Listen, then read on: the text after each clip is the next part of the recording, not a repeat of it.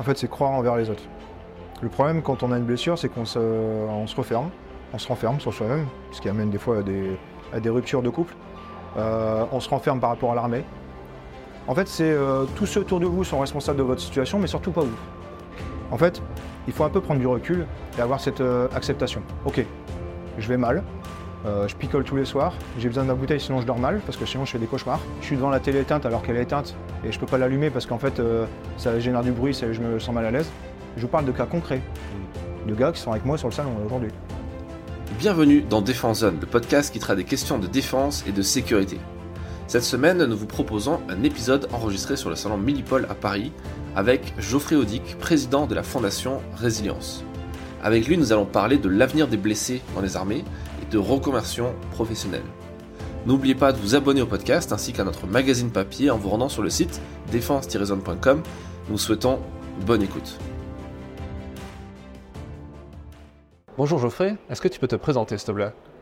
Bonjour, Geoffrey Audic, donc euh, ancien euh, militaire, blessé de guerre, euh, 38 ans, euh, père de deux enfants et paxé. Et donc euh, entrepreneur blessé, euh, participant au parcours défense entrepreneur du ministère des Armées, en partenariat avec le MEDEF. Ok. Avant tout ça, est-ce que tu peux nous parler un petit peu de tes débuts euh, Pourquoi avoir choisi l'armée Qu'est-ce que tu y as appris Comment ça s'est passé ta carrière? Donc j'ai un père qui était euh, parachutiste, qui me parlait beaucoup euh, bah, du domaine militaire en l'occurrence, et particulièrement des chasseurs alpins qui étaient des unités qui l'avaient formé en montagne, sur des phases de dépassement de soi, d'aguerrissement. Et lorsque je me suis tourné vers ce, ce métier militaire pour me mettre au service de mon pays, j'ai choisi euh, bah, le domaine des chasseurs alpins, de l'infanterie, et de démarrer malgré le fait que j'ai un bac, euh, par une carrière de militaire du rang pour qu'avec le mérite, bah, je puisse devenir sous-officier et euh, évoluer et commander des hommes au combat. Donc j'ai démarré euh, toute cette aventure euh, en 2005, à l'âge de 18 ans. Je me suis engagé, euh, je ne connaissais pas du tout la montagne, et c'est ce que j'explique dans le livre, c'est que j'ai dû totalement m'adapter.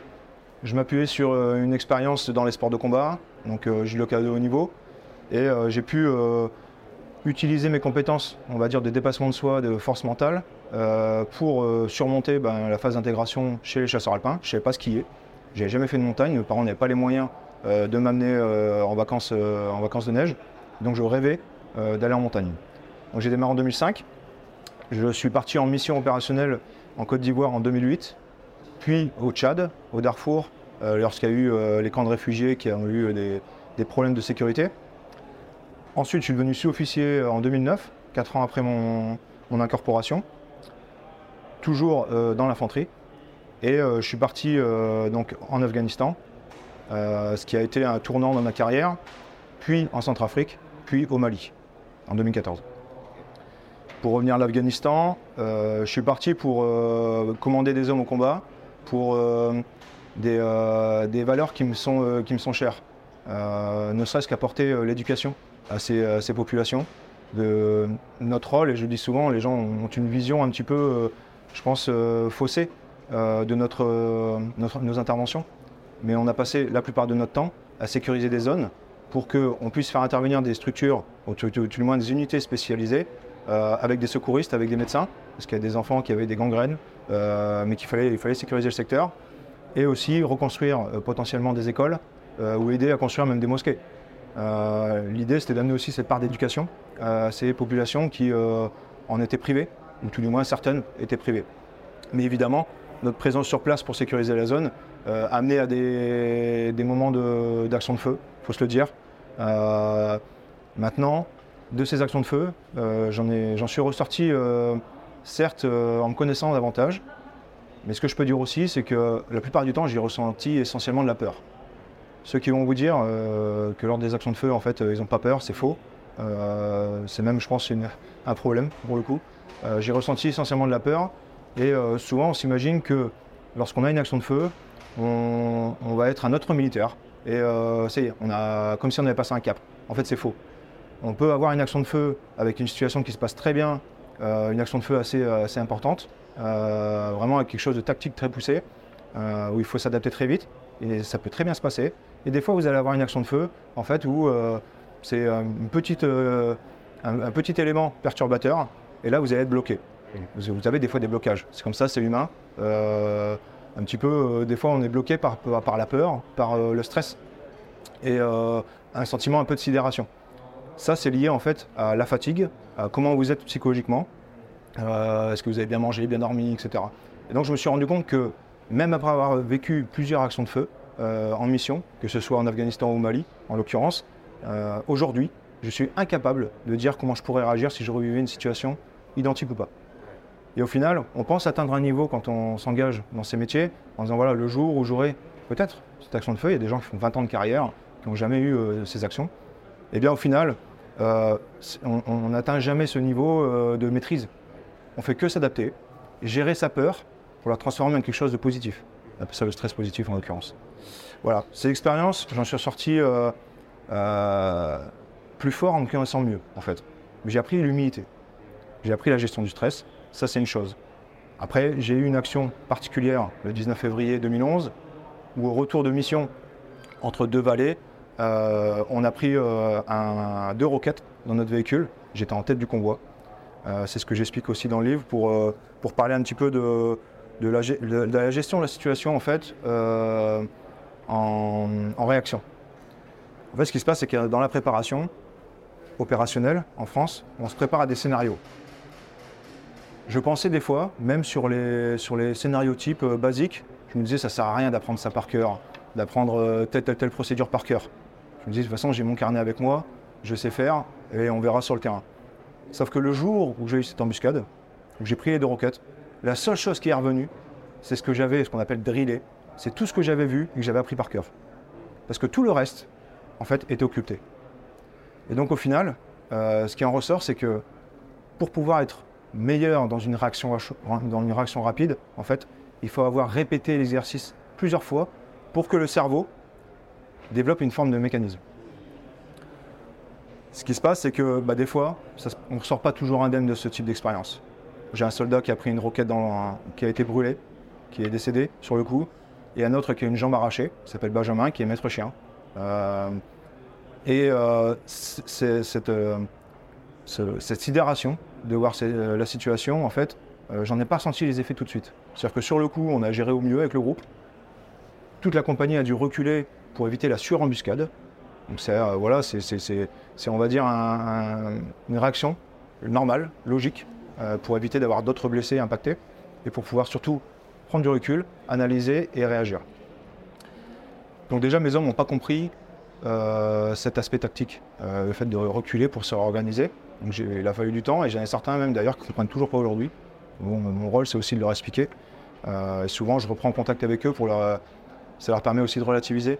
Euh, ils ont eu l'impression voilà, d'être livrés à eux-mêmes. hein. On est resté 45 minutes isolés euh, avec euh, des talibans qui étaient à peut-être moins de 10 mètres, qui nous tiraient dessus. On n'a rien pu faire. C'était la fatalité. On n'a pas pu réagir, on n'a rien pu faire. Les deux roquettes, en fait, ont explosé la roue du véhicule. Donc c'était un véhicule de l'avant blindé, un VAB. Et on a eu notre tourelle de 12-7, qui était une téléopérée, en fait, qui s'est retrouvée avec les fusibles qui ont claqué. Et on a qui était euh, in- fait. Donc euh, un peu la fatalité. Euh, on a géré la situation, on a réussi à, évacuer euh, les blessés par hélicoptère, et puis le mort en l'occurrence, mon camarade Clément. Et après, on est resté 8 heures sur zone, parce que c'était en pleine nuit, pour attendre que le jour se lève et éviter justement d'avoir une embuscade plus loin, parce qu'on a eu du renseignement, bref, je ne vais pas rentrer dans les détails.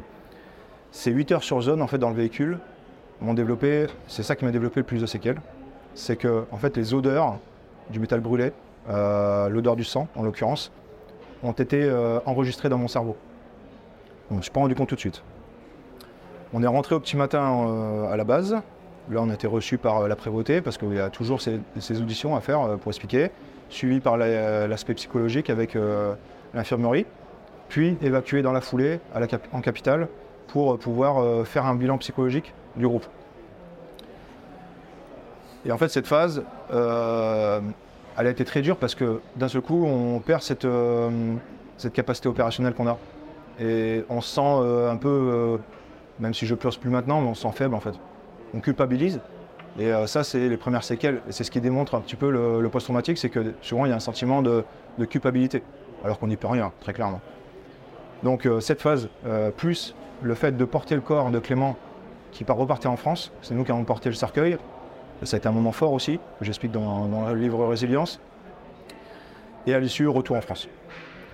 Au retour en France, je suis rentré au bout de 4 mois et demi de mission, avec toujours en plus euh, l'idée que j'avais pas été au bout de ma mission, enfin voilà, une certaine frustration. Je me suis retrouvé chez moi, euh, tout d'abord euh, dans un état de sidération et j'étais un peu, un peu perdu, je parlais plus. Donc je suis retourné à l'hôpital psy à, à Percy, en service psy, où je suis resté de longues semaines. Euh, et c'est une phase qui a totalement bouleversé ma vie. C'est une, c'est une phase très difficile. Euh, suite à tout ça, euh, voilà, j'ai eu un divorce. voilà, je me suis fermé de mes émotions. et en fin de compte, ça a totalement bouleversé en fait ce que j'étais réellement. J'étais plus du tout le même homme. J'ai pu avoir la confiance de mes chefs qui m'ont accompagné. En l'occurrence, euh, le général Didier qui, euh, commande euh, Saint-Mexan actuellement, l'école des sous-offres, qui était en ce temps-là chef de corps, qui m'a accompagné. C'est lui qui m'a aidé à écrire le témoignage pour que je n'oublie jamais ce que j'ai vécu et qu'on puisse ressortir aussi, faire, faire connaître cette aventure et cette histoire. et surtout bah, pour, en témoignage de, de Clément qui est décédé, qui était du 7e bataillon de chasseurs alpins avec moi. Et plus tard, dans l'idée de sortir un livre. Donc le général m'a accompagné, c'est le premier qui a lu mes mémoires, qui m'a conseillé sur euh, aussi euh, les éléments de langage. Euh, parce que mon objectif, c'est certainement pas de critiquer quoi que ce soit, c'est surtout d'apporter des solutions et d'expliquer post-traumatique pour pouvoir en faire une force pour la suite. Je suis reparti en mission en 2014 au Mali, lorsqu'il y a eu le déclenchement des mandats au Mali pour, les actions des djihadistes, en l'occurrence, qui, qui descendaient vers le sud. En fait, le fait de repartir, ça m'a permis, c'est ça qui m'a permis de euh, regagner confiance en moi, de repartir en mission et de retrouver, euh, on va dire, une, euh, une voie de reconstruction. Mais par contre, ça m'a rajouté des séquelles supplémentaires, c'est-à-dire l'hypervigilance, l'hypercontrôle. Je ne peux pas marcher pieds nus dans le sable, ce genre de choses. Bon. Après avoir fait le Mali, là, j'ai décidé d'arrêter la partie opérationnelle parce que je me suis rendu compte que l'aspect psy, déjà la blessure psy que j'avais en Afghan, euh, même si ça avait consolidé une certaine partie de moi-même, au Mali, ça m'avait rajouté des séquelles et je voulais pas continuer euh, à, m'autodétruire. Mais encore une fois, c'est moi qui l'ai voulu, qui ai voulu partir au Mali. Donc après, je suis devenu instructeur pour les unités euh, dans le Nord en zone urbaine, au sens UB. Pourquoi le Nord? Parce que je suis originaire de là-haut et que j'avais, suite à mon divorce, besoin de gérer ma fille, qui a actuellement 10 ans, et qui était du coup dans le Nord avec sa maman. Et j'ai fini ma carrière à Sassir euh, euh, pour, en formant les officiers, euh, pour transmettre euh, mon expérience et permettre à ces, jeunes, de, en tant que futurs cadres, de mieux appréhender le post-traumatique, de mieux le comprendre pour mieux aider ceux qui en sont victimes. Au final, ma carrière a, a eu un tournant en 2011. Et ce que je me rends compte, c'est qu'après, derrière, j'ai réussi petit à petit à faire de ces séquelles et ces expériences avec lesquelles je dois vivre, quoi qu'il arrive. Façon, je n'oublierai jamais, mais d'en faire une force. D'en faire une force pour euh, aussi bien nos blessés, qui ont besoin de trouver des personnes qui ont un petit peu les sortir de leur zone de confort et puis leur dire les gars, ok, on a été blessés, certes, mais a un moment, il va falloir qu'on rebondisse. Il va falloir qu'on fasse preuve de résilience. Vous êtes dans le dur, il n'y a pas de souci, personne ne vous jugera. Par contre, maintenant, on va s'en sortir. Et comment? Et je vais l'expliquer après.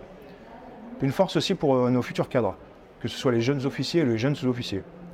Actuellement, j'interviens en, en conférence à Saint-Mexan, où j'explique les séquelles visibles, invisibles aux jeunes sous-officiers, pour que quand ils arrivent en régiment, ils puissent être des cadres de contact, parce que c'est les seuls, en fait, qui vont pouvoir détecter quand quelqu'un a un post-traumatique. Je vais vous donner un exemple. Et ce que j'ai vécu euh, plusieurs fois en unité de combat, c'est qu'on euh, savait qu'il y avait certains qui avaient des problèmes euh, avec la boisson ou autre, euh, qui, qui- avaient besoin de se retrouver tout seuls. Alors qu'en temps normal, avant une mission opérationnelle, avant, avant telle telle mission opérationnelle, ils étaient toujours en groupe. D'un seul coup, ils se retrouvent à, vou- à vouloir être tout seuls, à s'isoler, à se mettre euh, dans la violence, euh, etc. Sauf que, en fait, nos chefs sont, formés de plus en plus, et on va dire même éduqués à, ces sujets. Le problème, c'est qu'ils ne sont, sont pas tous les jours en présence. Les hommes, euh, voilà, c'est parce que c'est leur niveau de responsabilité qui, fait qu'ils ne sont pas tous les jours avec. Et les seuls qui peuvent détecter des séquelles, ce sont les cadres de contact, qui vont pouvoir avoir un changement de comportement. Donc aujourd'hui, en fait, j'interviens pour former les cadres de contact afin qu'ils puissent avoir des meilleures clés, mieux comprendre, ne pas juger et accompagner euh, d'éventuels post-traumatiques. Voilà. En tout cas, ce- ces ces sujets par rapport aux blessés et comment je fais une force euh, pour servir le prochain. Super. On va en parler un peu de, de ça, et notamment du livre euh, que, dont tu as déjà parlé. Euh, pour continuer dans, dans- dans ton parcours, j'ai lu dans ton livre justement qui s'appelle Résilience, on mettra les références en, en description, que tu as, euh, tu as fondé une association, euh, SEAL Teams, c'est ça Ouais, c'est ça, en fait, c'est une association avec des blessés de tout milieu. J'avais un, un adjoint-chef qui s'entraînait, qui était blessé, qui s'entraînait au centre gym en l'occurrence, et qui par le sport euh, avait trouvé ce moyen de, sortir un petit peu de, sa bulle. Et euh, c'était un trou de marine, etc., qui était ancien, ancien commando, et tout le monde le surnommait le SEAL. C'est en fait quand on, a voulu organiser une course d'obstacles et participer à une course euh, avec lui, en fait on a donné ce nom, euh, voilà, on n'a pas calculé, on ne s'est pas dit c'est une imbécile, non, rien à voir. C'est vraiment par rapport à, à cette personne. Et puis au final, euh, on s'est rendu compte euh, sur cette course que ça nous a, ça nous a permis d'avoir une bulle d'oxygène, se retrouver entre nous et pouvoir penser à autre chose, le temps d'un week-end. Bon, ces, défis sportifs, aujourd'hui, il y a énormément d'assauts qui en font, et euh, c'est très bien, ça permet de s'oxygéner l'esprit, euh, ça permet euh, de, se retrouver entre nous. Bon. Mais ça ouvre pas forcément vers le monde civil. En tout du moins, ça ouvre pas forcément sur une perspective d'avenir. Donc j'ai fait 8 ans des défis sportifs dans tous les sens. On était en Équateur, enfin à sommet à 6000.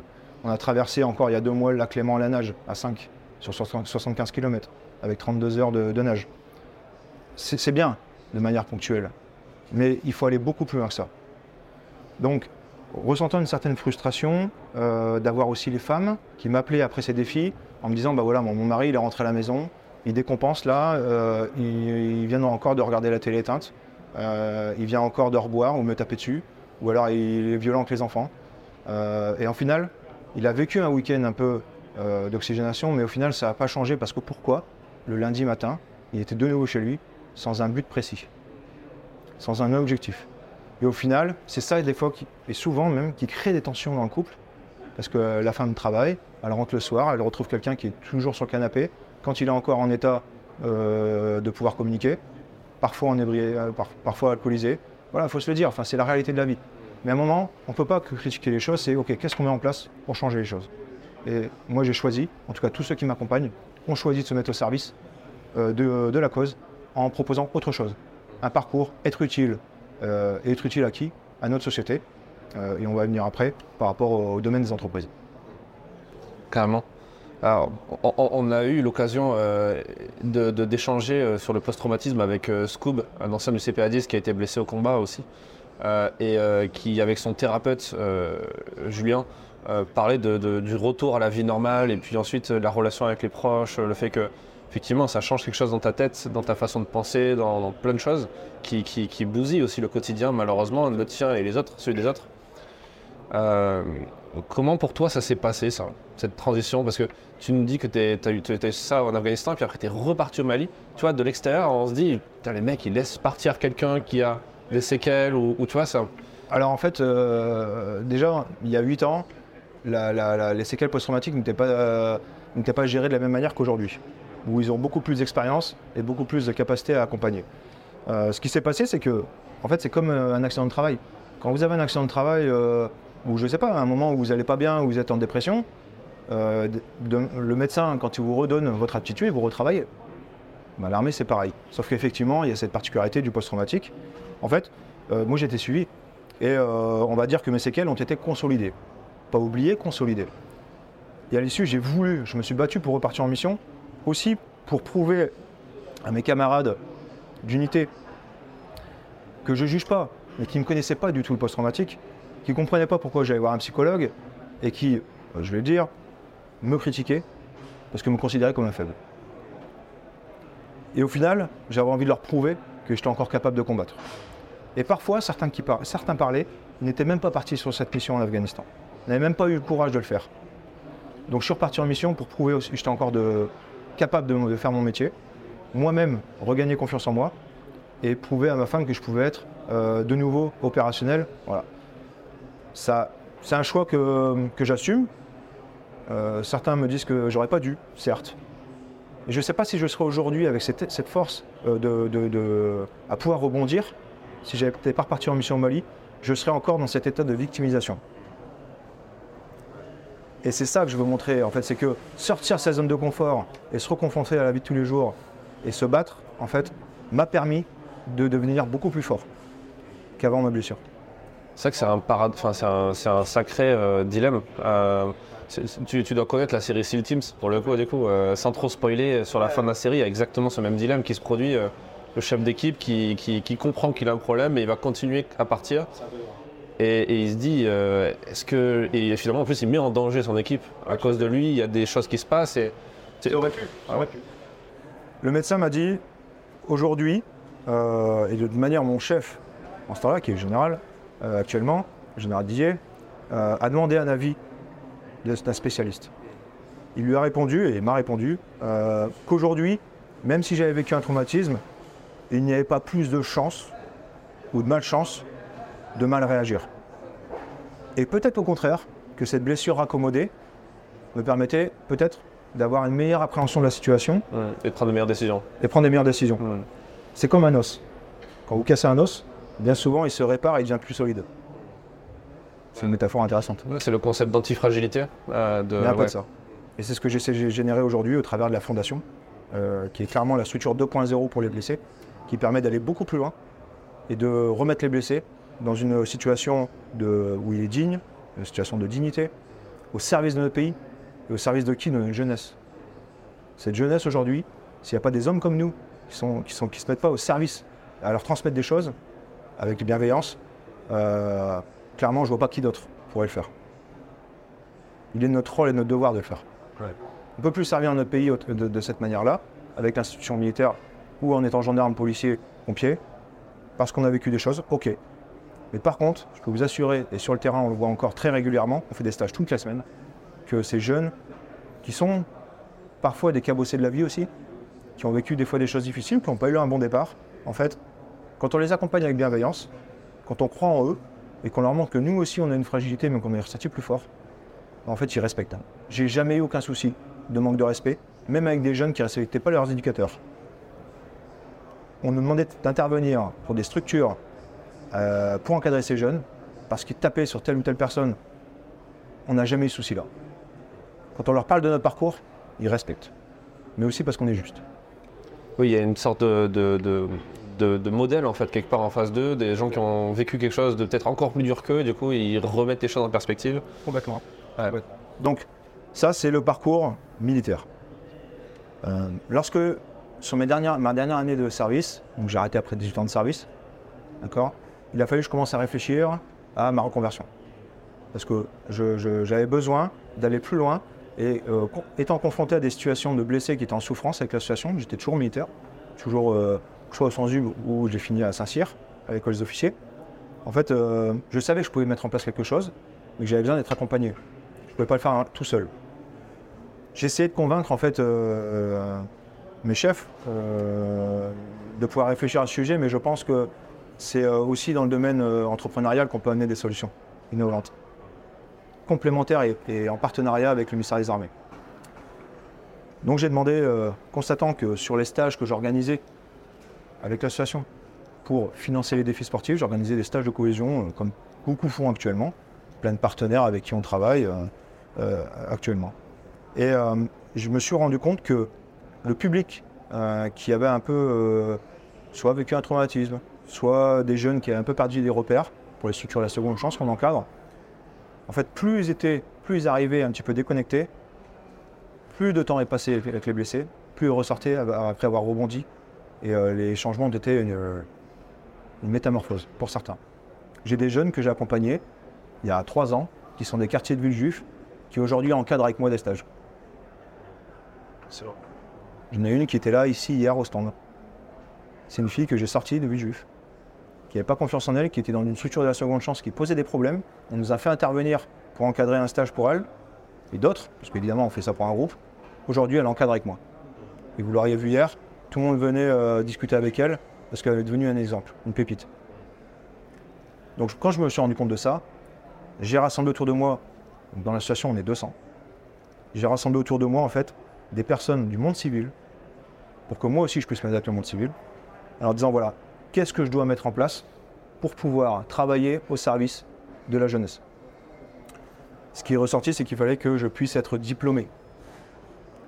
Diplômé de quoi? D'une carte professionnelle pour un métier d'éducateur sportif. Ce qui se rapproche le plus de ma carrière militaire, encadrer des hommes avec un grand H, le sport. C'est le plus simple pour moi. Je ne vais pas me lancer dans un truc d'informaticien, j'y connais rien. J'étais dans l'infanterie. Et souvent, les blessés sont, dans des unités opérationnelles. C'est rarement des informaticiens. Ouais, il y en a, hein, bon, ça se peut. Donc, du coup, j'ai demandé en reconversion euh, diplôme d'éducateur sportif, sans parler d'entrepreneuriat. Juste euh, pour pouvoir travailler au contact des jeunes, voir si je pouvais arriver à être euh, formé, si j'allais réussir, et si mon cas, mon parcours était un exemple, de pouvoir le proposer aux autres blessés en reconversion. Sauf qu'aujourd'hui, il n'existe pas, en fait, de parallèle entre le métier militaire et le diplôme d'éducateur sportif. Les seuls qui, ont qui ressortent dans le civil avec un diplôme, c'est le bureau des sports, qui ont un diplôme transposable. Il n'y a pas d'équivalence. Il n'y a pas d'équivalence. Donc, euh, et en plus de ça, euh, ils n'ont pas compris pourquoi des blessés allaient encadrer des jeunes. On sait que ça allait créer des problèmes, euh, alors que pas du tout. Hein, je suis bien plus stable que n'importe qui ici, hein, dans ce salon. Et donc au final, n'existant pas, je l'ai créé. C'est très simple hein, comme parcours. C'est que j'ai rassemblé autour de moi des experts d'entreprise, donc en l'occurrence STID, qui est une entreprise euh, qui travaille dans les systèmes de sécurisation, euh, d'enceintes militaires, d'armurerie, euh, Ballard, l'Elysée, qui fait tout ce qui est système de traçabilité également pour les armes, bref, qui m'avait demandé un stage de cohésion un, un, an avant, qui m'a dit bah, Moi, je t'accompagne dans ton projet, parce que d'une part, c'est vertueux, de deux, ses collaborateurs qui nous avaient rencontrés avaient vraiment envie de s'investir avec leur entreprise dans ce projet. On avait créé un lien humain en fait. Donc Steed nous accompagne et aujourd'hui, notre présence au salon est euh, grâce à Steed qui nous soutient. Donc Vincent Dupart, qui est le président directeur général de Steed, qui a 120 collaborateurs dans le monde, avec une antenne aux États-Unis et d'autres dans d'autres pays, a clairement euh, décidé de placer Steed comme cofondateur de la fondation. Si aujourd'hui on n'avait pas eu cette entreprise, on ne serait pas présent, on n'existerait même plus. Donc Steed s'est positionné. On a un cofondateur, euh, Frédéric Lafont, qui est l'entreprise Q-Park, le parking souterrain.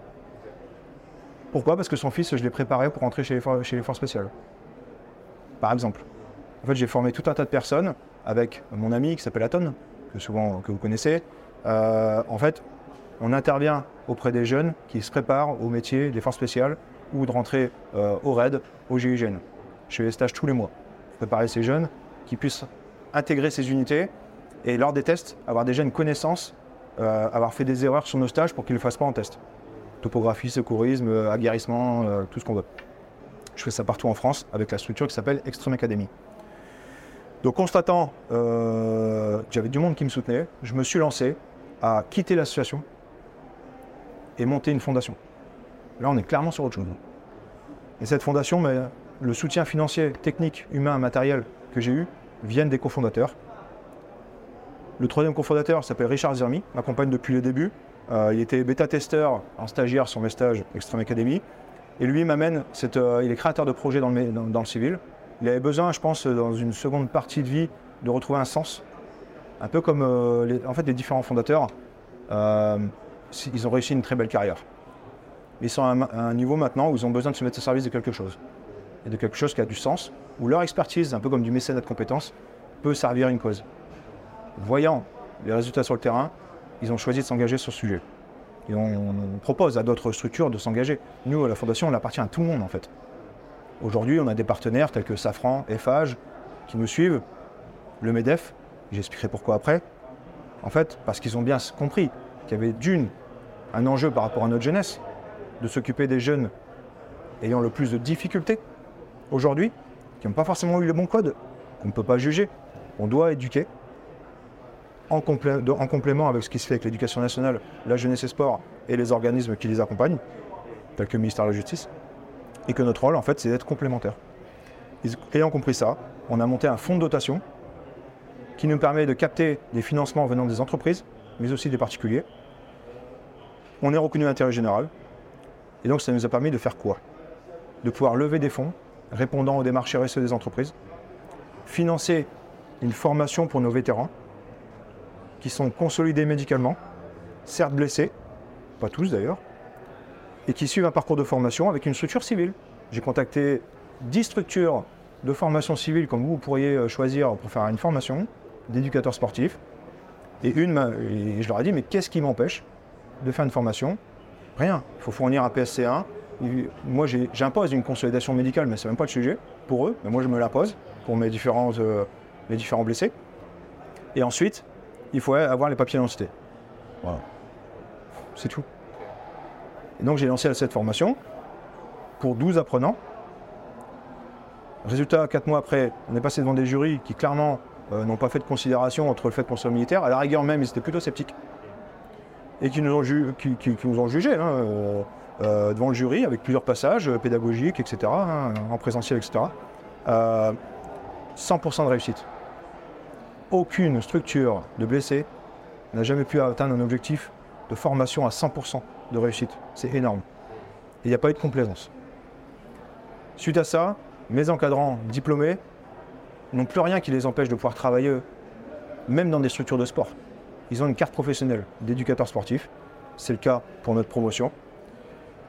Et encadrant des stages depuis deux ans pour des jeunes un petit peu en difficulté, avec les centres épides, on fait des stages de rupture, avec les, centres ADAPI pour le handicap, on fait des stages de valorisation. On permet à ces handicapés d'avoir accès à des activités en extérieur. Cet été, j'avais euh, des trisomiques qui bivouaquaient, qui chantaient autour du feu. C'était génial. Et nous, je peux vous assurer qu'on prend une claque. Humainement, c'est très fort. On appelle ça l'égalité des chances. Dernier sujet, bah, c'est les stages pour les jeunes délinquants. Et donc, on travaille avec des organismes, ça va être annoncé officiellement, prochainement, pour, euh, on va dire, amener à ces jeunes sur un programme complet, pas juste ponctuellement, sur 15 jours de stage puis un mois de tutorat, on va se positionner un pour un avec les jeunes, on aura détecté, de pouvoir les accompagner et qu'ils n'aillent pas en prison à l'âge adulte. Je ne peux pas en dire plus aujourd'hui, ce sera annoncé officiellement, c'est pas moi qui vais l'annoncer. Ce qu'on appelle les parcours d'inspiration militaire. On ne parle pas de mimétisme militaire, on parle d'inspiration militaire. C'est-à-dire qu'en fait, c'est des expériences militaires, j'ai envie de dire, j'ai aussi des pompiers et des policiers ou autres, donc euh, voilà. Les valeurs acquises dans ces institutions, mises au service de ces jeunes de manière bienveillante. C'est un peu ce qui se fait avec le SNU, Alors, oui, sauf que nous, on a choisi, on avait plusieurs choix. Soit on se concentrait sur le public, le tout public, comme le SNU, avec euh, un pourcentage euh, de jeunes euh, en difficulté. Soit on se concentrait sur ceux qui avaient vraiment besoin de nous.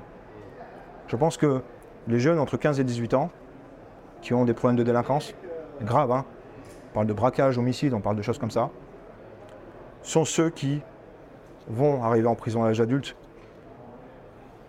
Je peux donner des chiffres Presque pour tous. Si aujourd'hui on éduque ces jeunes dans un moment de leur vie où ils sont encore malléables, on aura moins, de- jeunes qui vont récidiver. Mais pour ça, il faut un accompagnement dans la durée. C'est pas juste ponctuellement un stage, c'est de les accompagner sur le long terme. Et je vais vous expliquer comment. Premier temps, on fait une immersion en structure dans un centre. On appelle les centres éducatifs fermés.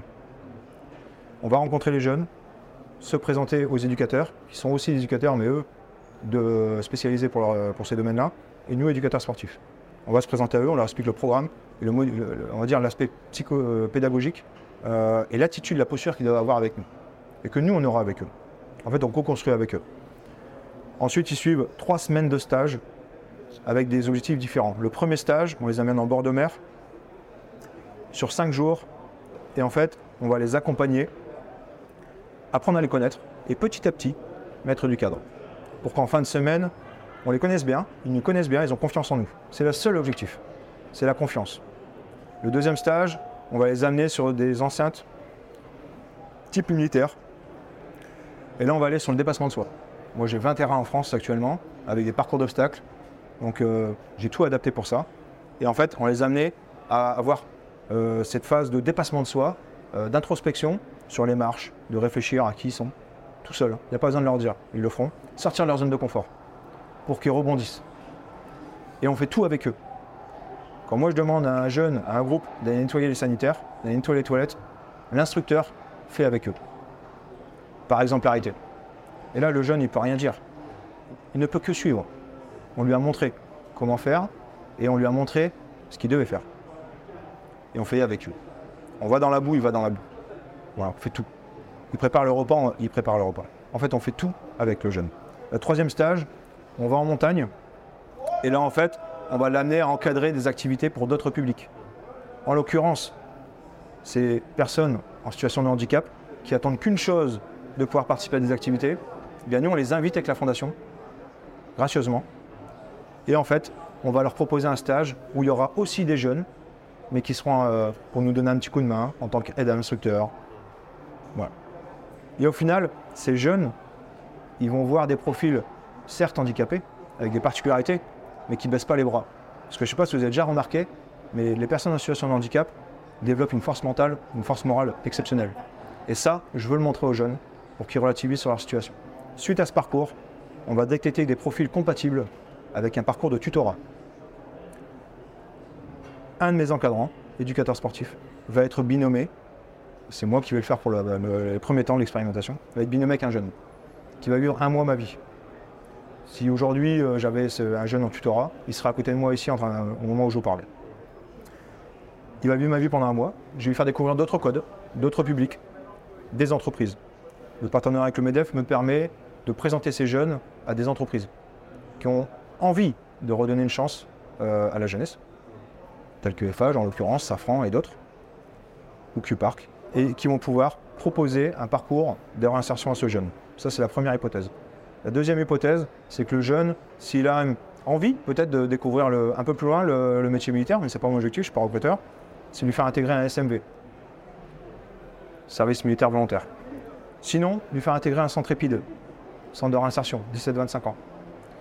Et le dernier, c'est si vraiment on détecte qu'il y a un profil compatible pour ça, on espère en avoir cette année, on en aura je pense, c'est qu'il intègre la fondation, qu'on le forme et que lui devienne un des, un des instructeurs euh, pour les autres jeunes des années suivantes. Ok. Voilà. Ouais, c'est c'est un, un, beau programme. Et c'est effectivement c'est ça qui permet de, de, sauver certains jeunes euh, qui finiraient effectivement en prison, qui n'auraient pas leur place dans l'éducation nationale aussi. Exactement. Et quand on voit les difficultés, euh, je ne sais même pas si le mot il est assez fort pour juger ce qui se passe dans l'éducation nationale, c'est un peu compliqué. Après, je, par rapport à l'éducation nationale, il faut ce qu'il peut. Oui, c'est ça, bien sûr. Il y a, il y a l'éducation des parents aussi. Par exemple, dès que euh, un prof, ça j'en discute avec eux parce que je travaille avec eux, dès qu'un prof euh, va euh, sanctionner un enfant, en termes de sanction on n'est pas bon, hein, on va automatiquement remettre en question sa parole. C'est comme les policiers, certes il y a des bavures, etc. Ok, mais dès qu'il y a un souci avec un policier pour un jeune, les parents remettent en question la parole du policier. Ça, euh, il y a 20 ans, ça n'existait pas. Oui, et d'autant plus, autre chose qui, a été aussi beaucoup relevé au moment du SNU, et qui, je pense, a freiné aussi, euh, je pense, c'est ce qui a été annoncé comme élément perturbateur pour euh, essayer de, de, faire en sorte que cette initiative soit plus large, parce que sinon ça concerne que des gens volontaires, donc vous l'avez dit, c'est pas les gens que vous ciblez vous, ils ne vont pas vouloir, ils ne seront pas volontaires. Exactement. Mais c'est le fait qu'il y a le côté militaire de la chose, et le simple fait de mettre des jeunes devant un drapeau français, leur faire chanter à Marseillaise, ça bloque pour beaucoup, beaucoup de gens, beaucoup de leaders politiques aussi, qui ont une grosse audience. Exactement. En fait, nous, ce qu'on fait, c'est que on n'a pas du tout de surenchère militaire, il n'y a pas de garde à vous, il n'y a pas de choses comme ça. Moi, personnellement, je ressens le besoin le matin de monter les couleurs. C'est comme ça. Et ce que je fais quand j'ai des, jeunes d'origine étrangère ou qui ont des euh, cultures autres, en fait, je leur demande, je vais prendre un exemple concret. Dernier stage, j'avais un Algérien qui ne euh, voulais pas être là aux couleurs. Je lui dis écoute, je te propose quelque chose. Tu viens aux couleurs, tu respectes juste, tu fais voilà, tu restes en silence. Tu respectes juste mon moment à moi de recueillement. Et en plus, ça, c'est mon, quand mon pays. je me suis quand même battu pour ça. Par contre, tu vas donner, on va faire une liste de courses. Et demain soir, tu vas me faire un repas algérien. Et tu vas m'expliquer ta culture. Et ben, je peux vous assurer que le jeune, il s'est placé. Il n'a rien dit. Le lendemain, on était tous là. Il nous a présenté son repas, sa culture. On lui a posé des questions sur sa culture. Il s'est senti, en fait, euh, valorisé. Voilà, c'est tout. Pour, pour, venir sur la partie euh, entrepreneuriale, parce que c'est, ce qui est intéressant avec votre fondation, c'est que on, on sent qu'il y a les deux entrées. Il y a le côté euh, éducation des jeunes en difficulté, mais il y a aussi euh, reclassement en, en quelque sorte, même si le mot il est, il est un, peu, un peu galvaudé, mais en tout cas reconversion de, de soldats dans l'entrepreneuriat. Euh, comment ça se passe pour. euh, c'est quoi les principales difficultés pour un, un militaire quand il quitte l'institution, notamment en étant blessé, psychique, physique, pour euh, s'intégrer dans, une boîte La première difficulté, c'est que pour être opérationnel, un, soldat, au sens large, euh, a, des personnes qui gèrent tout ce qui est administratif. Donc les comptables, euh, des choses comme ça, des secrétariats. Pour qu'il soit 100% opérationnel sur sa mission. Le problème, c'est que quand il sort dans le civil, eh bien, il doit faire ses impôts, il doit faire ses papiers, il doit faire ses démarches, ses CV. Il ne sait même pas faire un CV. Il y a des avancées là-dessus. Ensuite, il est toujours dans un monde un petit peu comme une meute, dans un groupe. Il se retrouve en civil tout seul. Ensuite, il a un rythme imposé. Il se retrouve en civil, il n'y a plus de rythme. Du moins, euh, dans sa phase de reconversion, euh, il n'y a qu'en arrivant en entreprise qu'il aura des horaires. Et surtout, en fait, il passe de, tout à rien. C'est-à-dire qu'il il est, dans l'armée, et d'un seul coup, boum, on le bascule dans le civil. Et il y a un choc des cultures, en fait.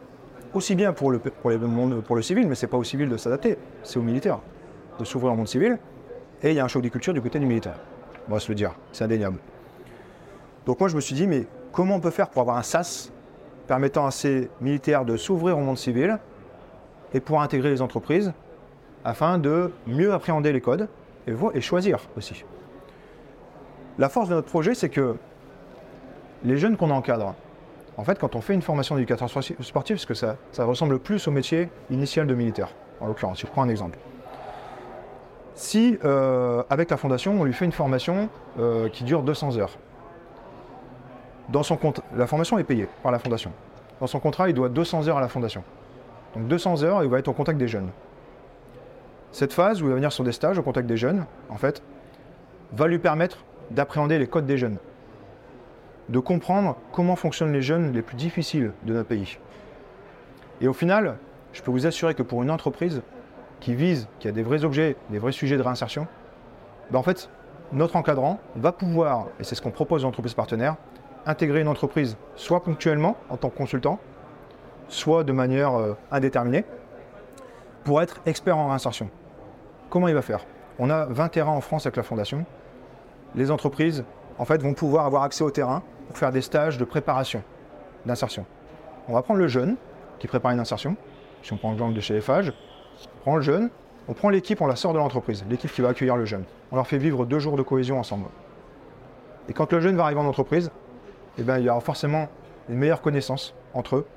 Et euh, on dit souvent que les jeunes, ne savent pas s'insérer en entreprise, si je prends cet exemple. Mais il y a aussi des fois les chefs d'équipe ou les équipes qui les accueillent qui n'ont pas compris les codes des jeunes et qui ont besoin de se remettre en question. Donc, moi, mes, mes mem- mes membres, mon avantage, c'est qu'ils ont des forces euh, telles que la loyauté, des valeurs fortes, qui peuvent mettre au service de ces entreprises pour les conseiller, même de manière ponctuelle, en tant que consultant, et de pouvoir accompagner ces jeunes qui s'insèrent et remettre en question les équipes de managers ou autres. Et ça, c'est génial. Deuxième chose qu'ils peuvent faire, et on l'a vu ici au salon, c'est que quand vous avez des entreprises civiles qui essaient de vendre un produit quelconque à une institution militaire, s'ils ne maîtrisent pas les éléments de langage, il y a 50% de chances que ça n'aille pas bout. Donc l'entreprise TID et d'autres entreprises sont en train de réfléchir à proposer à nos encadrants d'intervenir de manière contractualisée en tant que consultant militaire sur des salons. Et ça permet à nos encadrants, en fait, à nos blessés, de s'ouvrir au monde civil en découvrant les codes du monde civil. Tout en ayant leur euh, appétence militaire. C'est génial. C'est génial. Mon objectif, c'est pas que mes blessés ils restent avec moi tout le temps. C'est qu'ils trouvent une place dans, dans la- dans- dans le secteur civil, dans l'entreprise. Donc, ce parcours, ce SAS qui va durer un an, deux ans, trois ans, il choisira de le quitter quand il le souhaite, il va se mettre au service des jeunes, un peu comme s'il était réserviste. Et à un moment, il va intégrer une, de nos entre- entreprises partenaires pour être soit consultant militaire, expert en manager, un blessé qui a peut-être 30 entre 35 et 40 ans, euh, qui a encore un gros potentiel, qui a des valeurs fortes et qui, co- qui connaîtra parfaitement l'entreprise puisqu'il aura déjà travaillé avec. Et donc la réinsertion des blessés, en tout cas, il y a peut-être d'autres solutions, mais elle passera par celle-ci. On en a un exemple cette année avec euh, David qui fait partie de la, promo et qui là aujourd'hui intègre l'entreprise TID. Et l'entreprise il a bien compris que c'était une pépite. Je peux vous assurer que euh, là, demain, vous verrez, dans, les prochaines années, on va se battre pour avoir nos gars. Parce que les codes des jeunes, y a pas, on peut regarder les films qu'on veut. hein. Si on ne va pas sur le terrain pour les voir, être confronté à la réalité du terrain, voilà. Il y a l'expérience et l'expérience terrain. C'est pas la même chose. On appelle ça le management opérationnel. Ah, c'est clair. Que- que c'est- euh, comment, euh, comment ça se passe avec les institutions et notamment je pense à, à Défense Mobilité par exemple qui est, dont c'est le boulot en fait de faire ça euh, accessoirement? Alors nous, euh, bah, encore une fois, on amène des solutions. Aujourd'hui, Défense Mobilité euh, propose des formations qui sont liées à un besoin d'entreprise. Moi, aujourd'hui, j'ai un besoin d'entreprise, mais que je dois encore euh, apporter des éléments pour expliquer ce, ce besoin. Mais qui de mieux que des entreprises pour pouvoir témoigner? Mais ça va se faire. Ensuite, on est en train de travailler avec Défense Mobilité, qui sont partenaires du projet. Moi, personnellement, j'ai fait ma reconversion d'entrepreneur avec Défense Mobilité. J'ai participé au parcours Défense Entrepreneur, où j'ai pu pitcher au MEDEF, et j'ai eu deux mentors. Donc, je suis accompagné par Défense Mobilité pour que j'amène cette solution. Donc, on, on réfléchit à pouvoir ajouter au catalogue des formations une formation d'éducateur sportif ouverte aux blessés, qui permet que nous, on peut encadrer, accomp- accompagner, et qui permettra aux blessés de favoriser euh, une employabilité, une réinsertion en entreprise. Là, aujourd'hui, on a des gros problèmes, très clairement. Euh, je maîtrise très très bien le sujet. J'étais encore présent au MEDEF euh, pour un colloque employabilité des blessés. Voilà, sur les blessés qui ont témoigné, il y en a un seul qui a réussi à s'intégrer, et il s'est intégré pour un contrat d'alternance. Voilà. Aujourd'hui, on en est là. C'est vrai qu'il y a, on, on- on croise de plus en plus d'entrepre- de, de- de- de militaires qui sont devenus entrepreneurs. Il y en a plus un qui sont passés dans le podcast d'ailleurs. Mais des militaires blessés qui deviennent ensuite entrepreneurs, c'est que c'est beaucoup plus rare. Je suis le seul. Je suis le seul. Donc moi actuellement je suis en reconversion. Euh, je vais être réformé prochainement. Ma reconversion en fait euh, accompagnée par Défense Mobilité, par l'armée et par le comité liaison défense du MEDEF. Le comité qui fait le lien entre les armées et l'entreprise.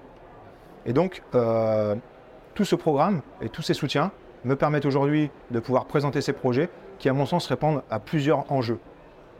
Dans un premier temps, et le plus important, au-delà de tout, c'est l'enjeu sociétal. Notre société, euh, si personne ne se met au service de nos jeunes, clairement, on se trompe d'objectif. hein. On peut vendre des brosses à dents, on peut vendre des, des chamallows ou du shampoing. Et si aujourd'hui, on n'investit pas ce type de projet, très clairement, euh, on se trompe d'objectif. Parce que nos petits-enfants, on ne sait pas quel pays on va leur laisser. Ça, c'est la première des choses. Et j'ai pas une vision pe- pessimiste, je suis plutôt très optimiste. Toujours optimiste, mais réaliste. Moi, je suis sur le terrain et j'invite qui le souhaite à venir sur le terrain, être confronté à ces jeunes en difficulté que personne ne côtoie, mis à part les organismes qui les gèrent. La violence dans leurs propos, les codes qu'ils ne maîtrisent pas, euh, et la perception de la vie qu'ils ont, avec 50% de leur vie qui est virtuelle, c'est un désastre. Aujourd'hui, on doit réagir. Nous, on réagit depuis deux ans avec la Fondation. On doit réagir. Et c'est sur ce type de projet. On finance des démarches RSE pour tout un tas de sujets, euh, des lignes portées sur le handicap, la réinsertion, ok. Mais en fait, euh, très clairement, euh, il y a s'engager sur du concret au service de notre pays et s'engager juste parce qu'on veut éviter d'avoir une amende, en fait, pour faire simple. Ça, je- j'en discute avec tous les plus grands entrepreneurs des plus grands groupes. Donc, je commence à avoir une certaine maîtrise du sujet. Donc, évidemment que investir des fonds dans une fondation qui vous permettent de répondre à vos démarches RSE, de défiscaliser à 60%, on est d'intérêt général, soutenir les vétérans qui, ont, servi notre pays, qui ont eu certains traumatismes, une, difficulté, ils sont capables de travailler, et leur proposer une réinsertion pour enrichir votre entreprise, celui qui ne suit pas ça, très clairement, hein, je ne vois pas euh, ce qu'il n'a pas compris. Il ne peut être que gagnant. C'est gagnant-gagnant, c'est clair. Il ne peut être que gagnant. Quand le gars il va intégrer un de mes vétérans dans son entreprise, qui en plus a un diplôme professionnel avec les codes des jeunes et qui a des valeurs fortes, qui connaît parfaitement l'entreprise parce qu'il l'a côtoyé à plusieurs reprises, soit sur des salons ou en immersion, il y a, zéro risque. hein. Et en plus de ça, ça rend service à notre société. Donc euh, voilà. Moi, c'est toute ma pédagogie, elle passe sur, euh, euh, aller à la rencontre des entrepreneurs. Le MEDEF est forcément hyper attentif à ça. Euh, parce qu'il n'y a rien qui existe, euh, il n'y a aucun programme qui existe de cette manière. Euh, c'est pour moi, personnellement, une manière de servir. Ça me redonne aussi ma dignité. C'est une manière aussi d'aller chercher ma reconnaissance que je n'ai jamais eue. Et aujourd'hui, je le dis souvent, j'ai servi des histoires de mon pays pour des intérêts stratégiques, etc. et opérationnels. Aujourd'hui, je sers mon pays concrètement. Parce que je sers des jeunes que je que je que, je veux pas laisser dans, dans- dans cette euh, difficulté, et sans juger les jeunes. Il faut juste les éduquer en fait. Il faut les éduquer avec des valeurs. Et pour ça, il faut être exemplaire. Pour ça, il faut, euh, il faut vraiment se mettre euh, dans cette situation où il va être miroir à nous. Si on n'est pas exemplaire, si vous lui parlez mal ou de manière vulgaire, vous ne pouvez pas vous plaindre qu'il le fasse. Et donc, nous, c'est pour cette raison que l'exemplarité et la capacité d'adaptation de nos encadrants est une valeur fondamentale. Très intéressant. Qu'est-ce que c'est quoi le conseil que, que, vous avez eu peut-être euh, et que vous aimeriez retransmettre à, un militaire qui, euh, qui est euh, soit en cours de reconversion, soit qui est blessé, qui, qui, a, qui est un peu moins optimiste et qui, qui a envie de s'en sortir? Peut-être un truc qui vous a fait un déclic pour vous, qui, Ouais. vous a donné cette motivation euh. En fait, c'est croire envers les autres. Le problème quand on a une blessure, c'est qu'on se, on se referme, on se renferme sur soi-même, ce qui amène des fois à des, à des ruptures de couple. Euh, on se renferme par rapport à l'armée. En fait, c'est euh, tous ceux autour de vous sont responsables de votre situation, mais surtout pas vous. En fait, il faut un peu prendre du recul et avoir cette acceptation. Ok, je vais mal, euh, je picole tous les soirs, j'ai besoin de ma bouteille sinon je dors mal, parce que sinon je fais des cauchemars. Je suis devant la télé éteinte alors qu'elle est éteinte et je peux pas l'allumer parce qu'en fait euh, ça génère du bruit, ça- je me sens mal à l'aise. Je vous parle de cas concrets, de gars qui sont avec moi sur le salon aujourd'hui. Euh, en fait, c'est ok, accepter sa blessure. Ok, bah, on n'est pas faible, c'est comme ça. Il y a des gens qui, ont un traumatisme, on n'y peut rien. Accepter, se faire soigner. Actuellement, l'armée le fait très bien avec les institutions, les, les hôpitaux. Les démarches administratives et euh, la loi de programmation militaire avec euh, Mme Miralles qui a, été annoncée va en ce sens pour apporter des solutions aux blessés afin qu'ils puissent se consolider. Ok, ça va fonctionner. C'est en train d'évoluer. Les démarches administratives, on est soutenu. Les- les- je dis pas ça, j'ai aucun lien avec, euh, avec, euh, par rapport à la loi de programmation militaire. Mais très clairement, on a quand même du soutien. Faut pas se le dire, il ne faut pas se le cacher. On peut critiquer ce qu'on veut, ok, ce sera jamais parfait, mais de toute manière, euh, ça fait tellement longtemps, des, dizaines et des dizaines d'années qu'on a des post-traumatiques. Quand vous étiez euh, petit, on vous disait, ah, papy, euh, il a fait l'Algérie, euh, faut pas lui parler de ça, sinon il s'énerve. Ou sinon il boit. C'était un post-traumatique. C'est juste qu'aujourd'hui, les gens ont ouvert les yeux et que ça a été médiatisé. Bon, voilà. Et le soutien est lié. Maintenant, jusqu'à la consolidation, avec ses défis sportifs, etc., ok, pas de problème. Mais après la consolidation, qu'est-ce qu'on fait? Qu'est-ce qu'on fait? Comment on permet à des gars de pouvoir travailler dans le monde civil J'ai autour de moi les meilleurs experts, que ce soit des experts RSE, des experts en process, des experts en transition, en reconversion, des armées, du civil, du MEDEF. On a monté un programme qui est le plus fiable possible. Mon objectif maintenant, c'est de dire voilà, le programme, il nous appartient, il vous appartient. La fondation, je suis au conseil d'administration, on est 5. Demain, vous voulez être avec nous? Bah, Positionnez comme vous comme partenaire, vous intégrez avec un de vos membres le conseil d'administration et vous nous apportez les solutions qu'on a encore besoin, parce qu'on aura d'autres solutions à avoir besoin. Et la fondation résilience, en fait, c'est la, la résilience de la, nation. Quoi. Elle appartient à tout le monde. Et vous verrez, dans plusieurs années, il y aura toutes les plus grosses entreprises et énormément de militaires qui seront dans cette fondation au service de notre pays. Et c'est certainement une solution, il y en a peut-être d'autres, je n'en connais pas, pour les jeunes qui posent des problèmes actuellement. Qu'il faut éduquer. Ça aura un effet à, moyen terme et à long terme.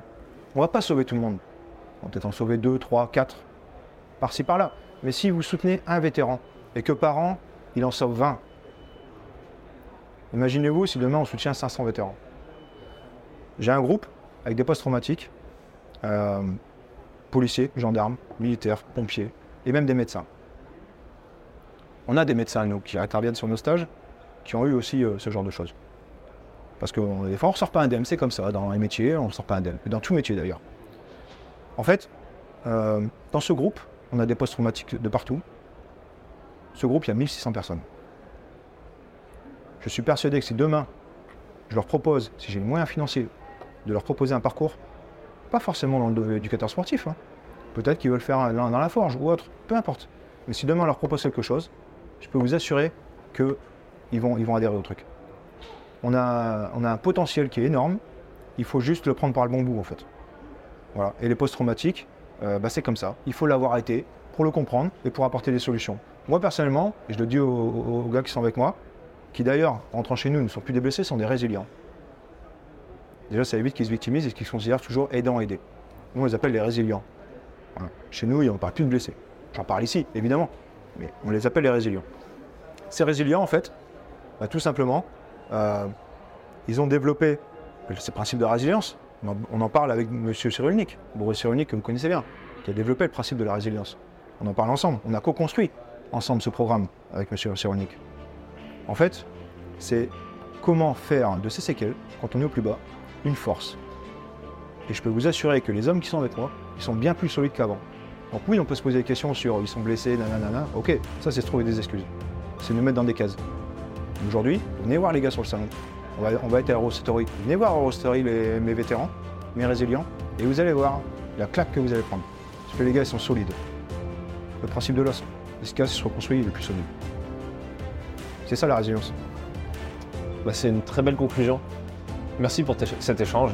Et, Merci à euh, toi. Et à bientôt. Merci beaucoup en tout cas. Merci de ton soutien.